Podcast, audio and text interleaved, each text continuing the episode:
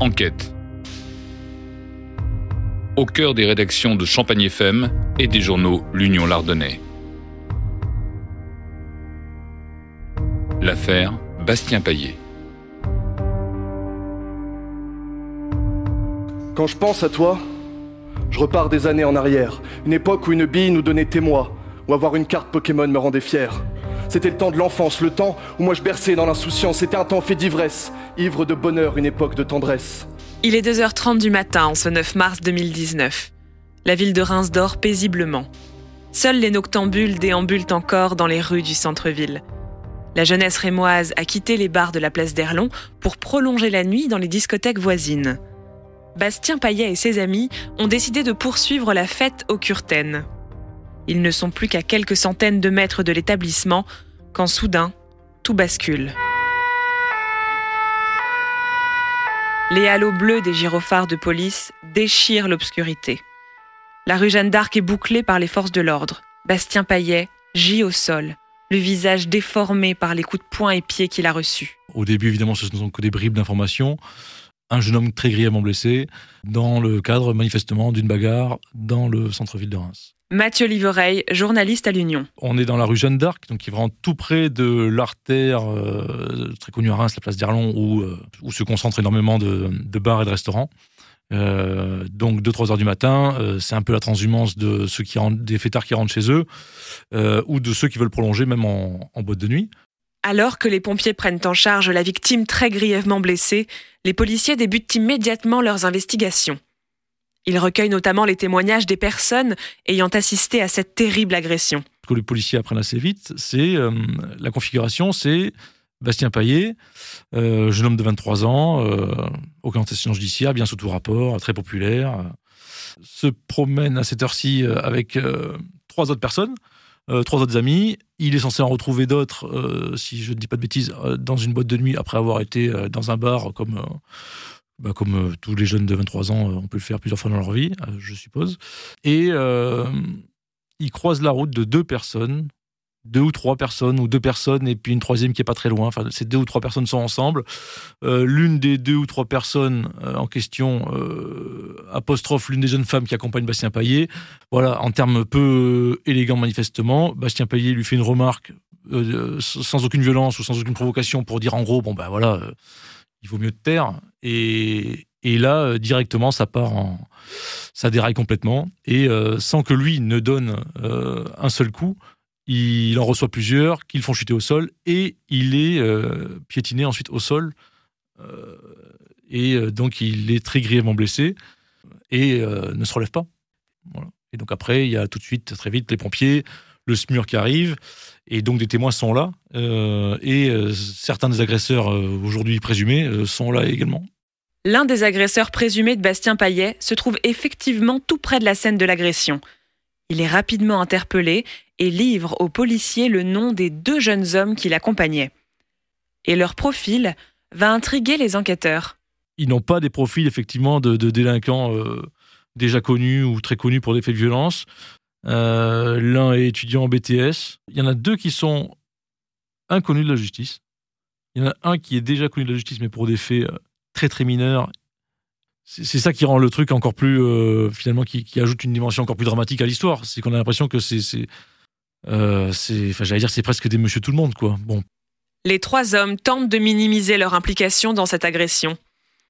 Leurs versions divergent sur l'identité du ou des auteurs des coups l'un euh, dément avoir commis la moindre violence en disant même j'ai essayé de les séparer sauf que en gros je pouvais pas empêcher mes copains de frapper Bastien Paillet L'un explique aux policiers, euh, je sais pas pourquoi vraiment ça a dégénéré. Euh, je me suis demandé pourquoi euh, la victime a été agressée parce que manifestement elle n'avait rien fait. Et le troisième, mis en cause, a dit aux policiers, au moins dans un premier temps, j'ai été frappé par Bastien Paillet, mais aucun témoin ne confirme ça. Donc c'est pas, disons, la version privilégiée pour les enquêteurs. Euh, en tout cas, ce qui est euh, déjà avéré euh, très rapidement après les faits, c'est que ces trois hommes-là, ils abandonnent Bastien Paillet inconscient sur le bitume. Et puis très rapidement après, les premiers sur, sur place, ce sont les pompiers et une patrouille de la BAC. Et, leur première constatation, c'est que Bastien Paillet est en arrêt cardio-respiratoire. Bastien Payet décède quelques heures plus tard à l'hôpital des suites de très violentes blessures reçues. On ne parle plus d'une agression. Il est désormais question d'un meurtre. Oui, tout à fait. Alors là, ça passe de, ça passe de l'agression, des, des, violences aggravées, euh, parce que parce qu'elles sont commises manifestement en réunion, euh, à euh, à un meurtre, ce qui est aujourd'hui qualifié de meurtre. Donc très rapidement, dans les 24 heures qui suivent, il y a quand même, les faits ont lieu dans la nuit du 8 au 9 mars, donc dans la nuit du vendredi au samedi. Dès le 10 mars, en fin de journée, on apprend par le procureur de la République qui communique à la presse à cette occasion, euh, que trois jeunes hommes ont été mis en examen pour meurtre. Voilà. Euh, donc meurtre, ça veut dire ce que ça veut dire, c'est-à-dire que voilà, c'était pas, euh, ce ne sont pas des, au yeux du procureur en tout cas à ce ce ne sont pas des violences volontaires ayant entraîné à la mort sans intention de la donner. Typiquement, on donne un coup de poing ou deux et puis la personne se réceptionne mal par terre et, décède. Là, on ne voulait pas sa mort, on l'a frappé, mais on ne voulait pas sa mort.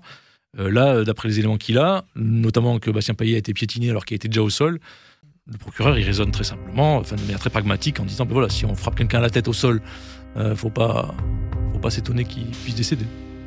Enquête, un podcast Champagne FM et l'Union Lardonnais.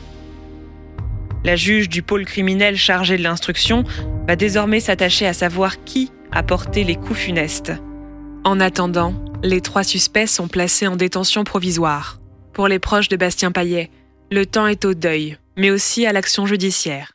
On écoute longuement, on, écoute aussi les silences. Maître Pauline Manès, avocate des proches de Bastien Payet.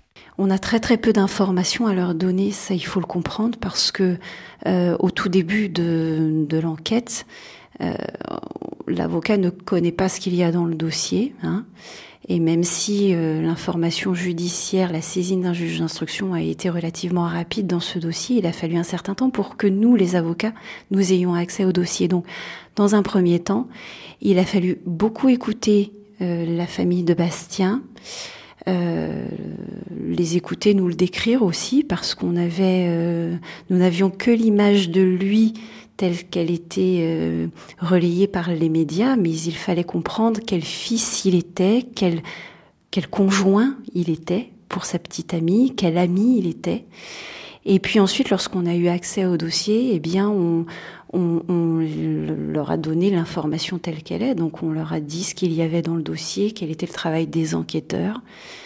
Et on les a préparés aux, grandes étapes de la procédure pénale qui est quand même très très difficile à vivre pour les proches. Dans le prochain numéro d'enquête, la suite de l'affaire Bastien Paillet. Il sera question de la colère et du désarroi des parents de la victime après la remise en liberté des trois agresseurs de leur fils. Mais aussi de la vague d'émotions suscitée par la mort du jeune homme. Les hommages se sont multipliés à Reims, mais aussi bien au-delà des limites de notre région. Surtout le calme et la paix, c'est ce qui représentait le mieux Bastien. Ainsi, euh, on va certainement essayer de reprendre une vie euh, normale, si je peux le dire comme ça. Mais on n'oubliera pas euh, ce moment et surtout on n'oubliera tous et jamais Bastien. On vous remercie encore d'être venu. Prenez soin de vous et la vie va essayer de continuer, mais Bastien sera toujours à nos côtés. Merci à vous. Merci.